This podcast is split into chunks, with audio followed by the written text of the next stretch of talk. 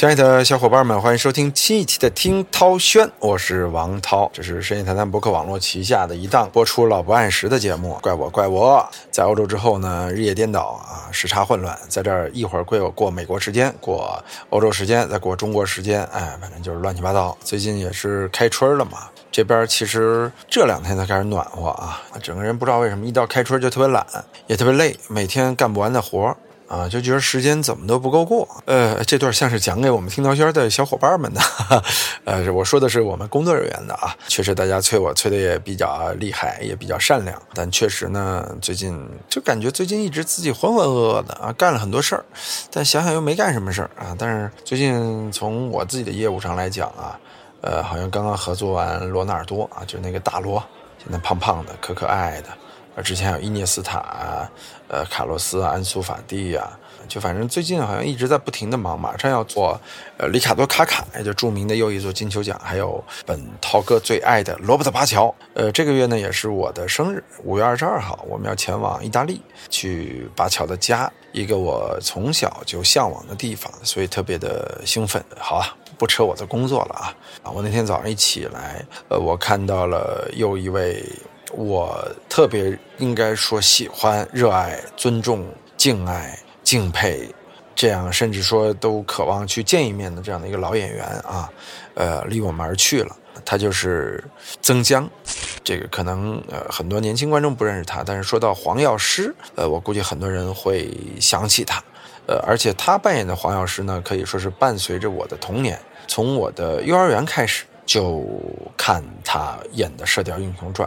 一直到初高中又看了一遍，他对我的怎么说呢？就是对于金庸小说的热爱起到了极大的影响。甚至说，有人经常问：“哎，金庸小说里你最喜欢谁呀？”有人说是乔峰，有人说是杨过，有人说是郭靖，有人说是张无忌。啊，我说这波人里边，你说主角吧，我可能无非是喜欢这几个：乔峰啊、张无忌什么的。呃，但是你要说大配角。或者说，我心目中的主角，我最喜欢的是黄药师，而我喜欢的黄药师呢，可能真不是金庸小说中的那个黄药师，而是曾江先生扮演的黄老邪黄药师。真的，我个人觉着这是少有的金庸小说里边，呃，甚至在电视剧中比书中的这个角色还要。再栩栩如生、再好的这样的一个角色，就是黄药师，曾江扮演的黄药师。其他如果我们说的话，我个人觉得周海媚扮演的周芷若是一个我认为就是现实中啊表演出来比这个书中的要好。还有这孙兴扮演的杨逍，这两位都是我认为就是现实中的演员扮演的超越了书中描写的这样的三位吧。呃，那么可以说在这三位当中呢，曾江又是我认为排在。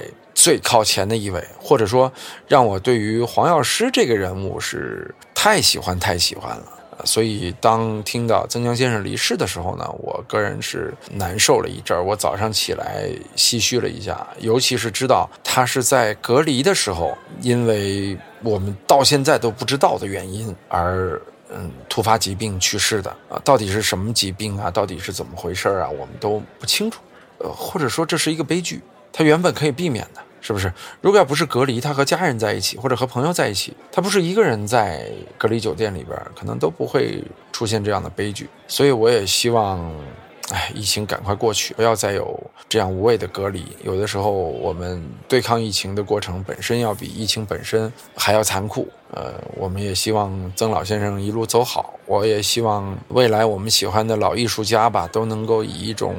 更加安详、体面的方式离开我们。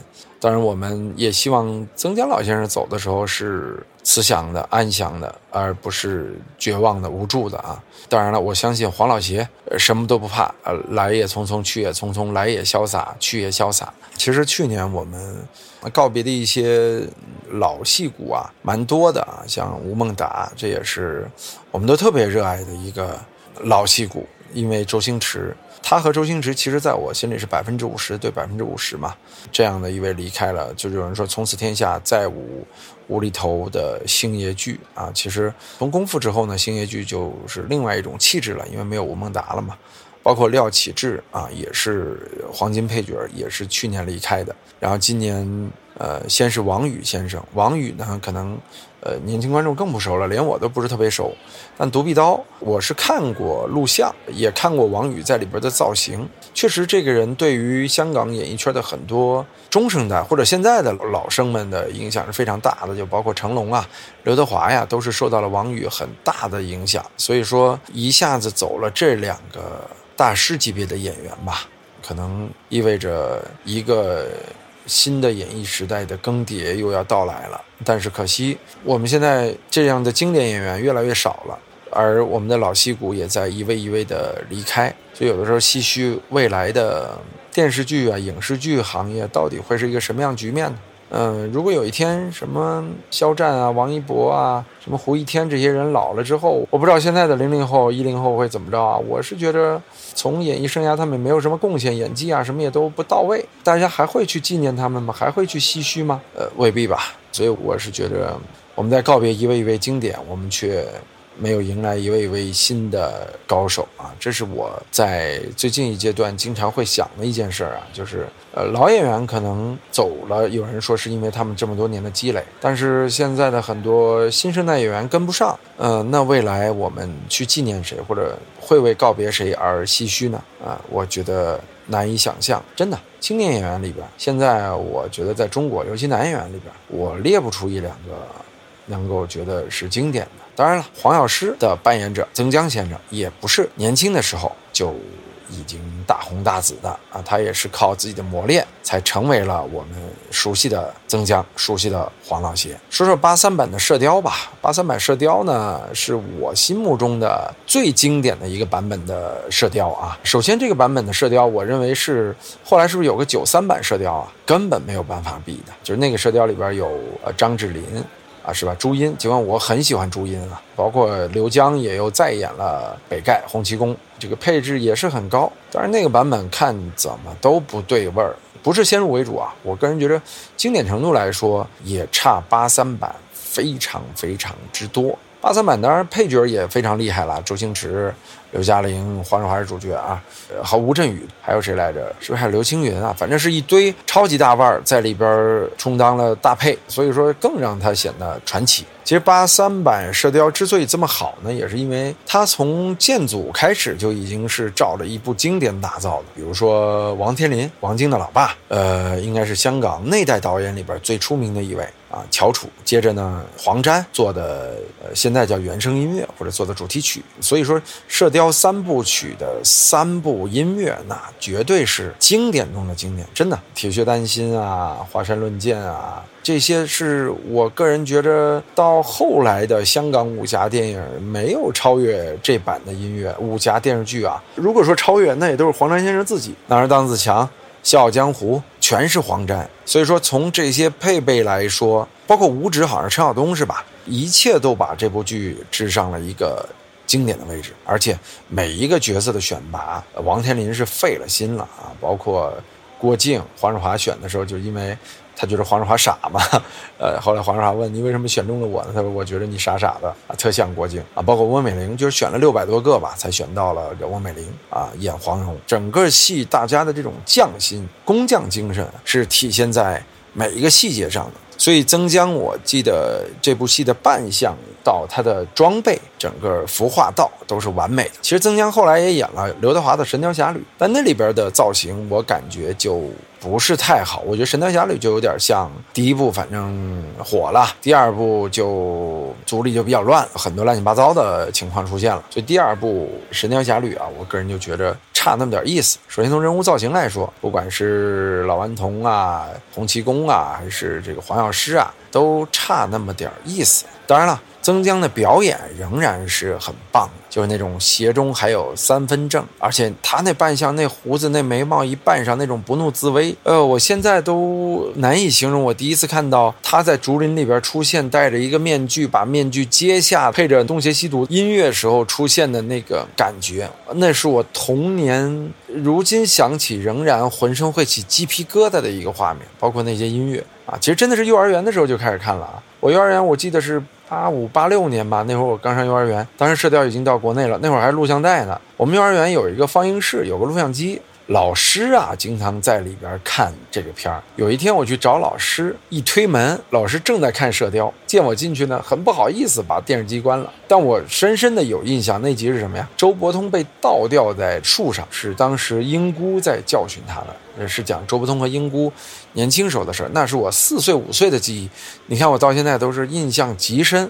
当然那时候小，那会儿我还怕梅超风，特别怕梅超风出现。后来到了我们高二、高三的时候，《射雕》在电视台重播啊，兄弟们，万人空巷啊！现在已经不可能出现这样的一个局面了。不光是新媒体时代，确实现在的影视剧也没有这样的经典。就是能称得上经典影视剧的，还是一几年的一零一一吧，还是一二年《甄嬛传》了。在《甄嬛传》之后，还有什么影视剧？就包括后来的一些什么叫不上名来了啊，乱七八糟的剧。包括前几年火的什么都挺好啊。今年是不是有一部戏叫《春天里》？我还没看啊。我个人感觉都没法跟当年的这种极具匠心的人去做的电视剧相比啊。当然我们闲扯啊，确实《射雕》是 TVB 做的啊，而且是在香港回归之前做的，跟现在咱们大陆地区的电视剧比，确实也有点关公战秦琼的意思。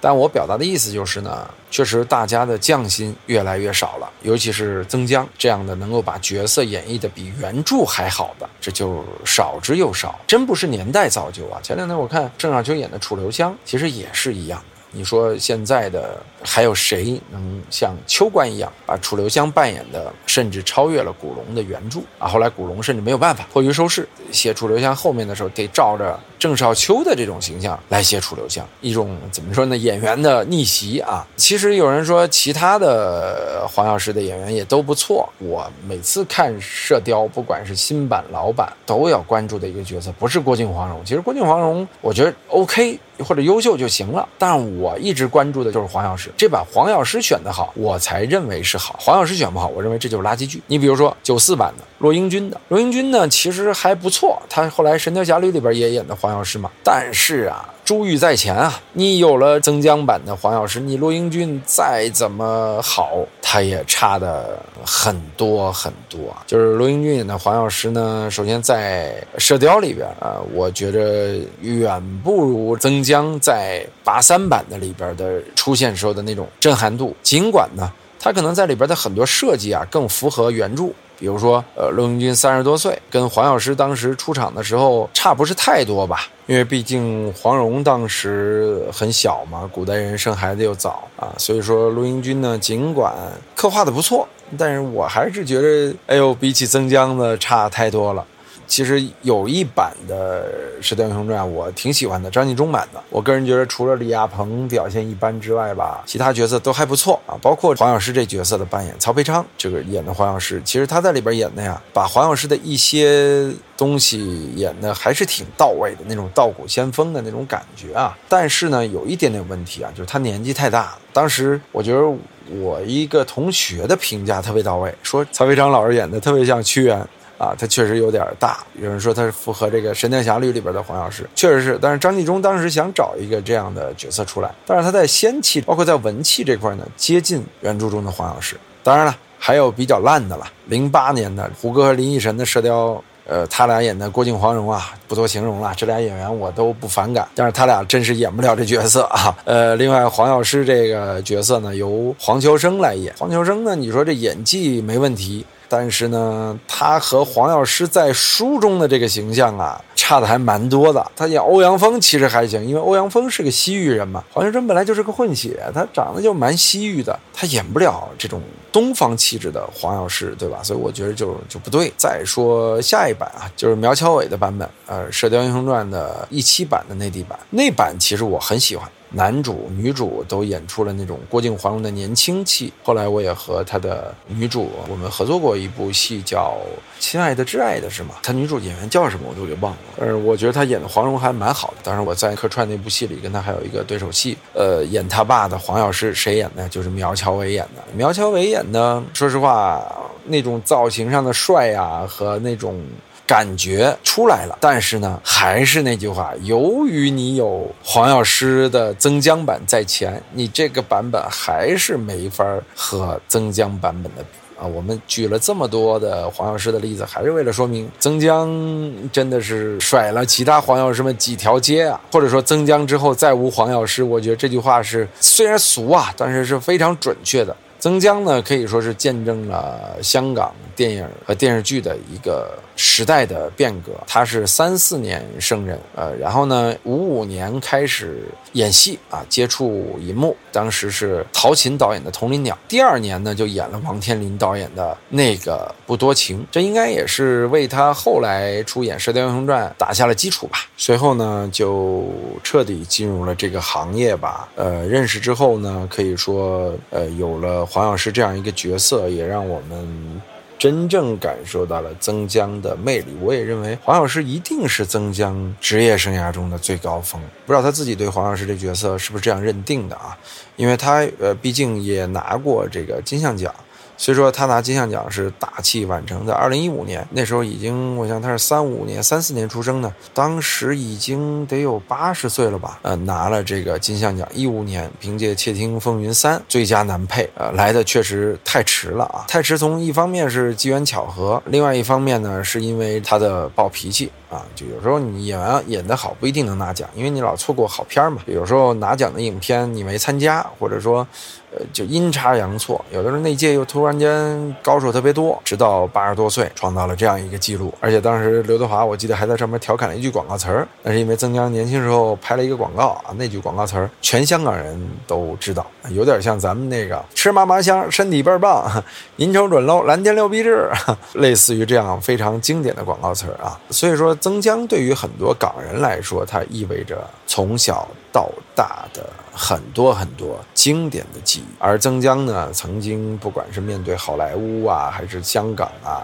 演演艺圈啊，都是暴脾气啊，非常的火爆。这一点呢，确实和黄药师也是非常相似的。他其实虽说是早早加入了美国演员工会啊，但真正闯到好莱坞是在九十年代，和周润发合作了《血人未冷》《安娜与国王》，和成龙演了《尖峰时刻二》，而且在皮尔斯布鲁斯南的那版《零零七》里边，《择日而亡》里边啊，出演了一个韩国将军。后来斯皮尔伯格的这个《艺伎回忆录》啊，里边也有他。所以说，曾江他不是一个简简单单的香港演员，他在合拍片当中。在好莱坞片当中都有很多精彩的表演，所以他这一辈子过得是非常非常精彩的，走出国门了。这一点呢，说实话，我觉得是很多演员所向往的。所以他活得也是特别潇洒。我又暴脾气，我又不服演艺圈的很多的事情，但是我呢又能够全世界闯荡。他其实也挺喜欢内地的艺人啊，比如说焦晃，焦晃老师当年的《雍正王朝》里边演康熙，成为了最经典的康熙，甚至超越了陈道明版本，也是至今有品位的人都会把他列成中国最好的男演员。曾江也是这么认为的。当然，后来到了晚年吧，我记得曾江因为被我们再次提及，很多是因为谢贤给了曾江一巴掌啊那件事。当时也是哥几个啊，有时候老顽童老顽童，老哥几个活到老了，反而变成了小孩子脾气。后来曾江还参加过咱们大陆的综艺《花样爷爷》。呃，也是不服老啊！说实话，提到曾江，更精彩的回忆还是在当年八十年代、九十年代初的那些片中。其实现在啊，老演员想回到荧幕前，往往还得通过综艺。其实这也是这个时代的悲哀。其实到了现在，电影演员、电视剧演员生存现状是越来越难了。因为几乎可以说，如今的世界是一个短视频、是一个流媒体时代，大家爱看短平快的东西。整个时代在变革，我认为是变得越来越垃圾了。那有人认为是变得越来越好，说你我们吸取的是过去的精华啊！你看，我想看八十年代东西，有片段可看。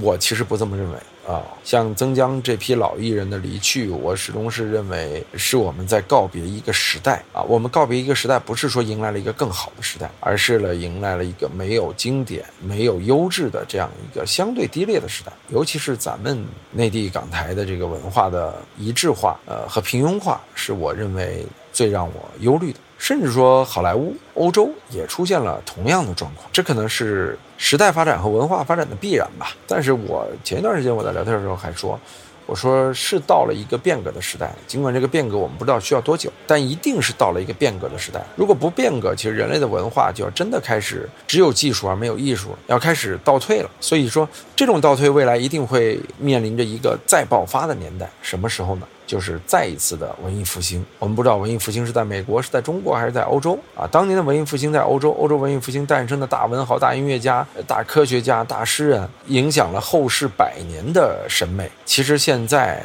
现在每天会产生大量的文化糟粕啊，嗯，它其实是在埋葬这些审美。其实曾江老先生的离去呢，也让我觉得说重一点啊，就是我们又告别了一位优质的艺人。我们在离优质艺术渐行渐远，呃，这是说的比较重，说的比较大，说的也比较悲观。那什么时候我们能迎来真正意义上的又一次文艺复兴呢？或者叫科技时代的文艺复兴呢？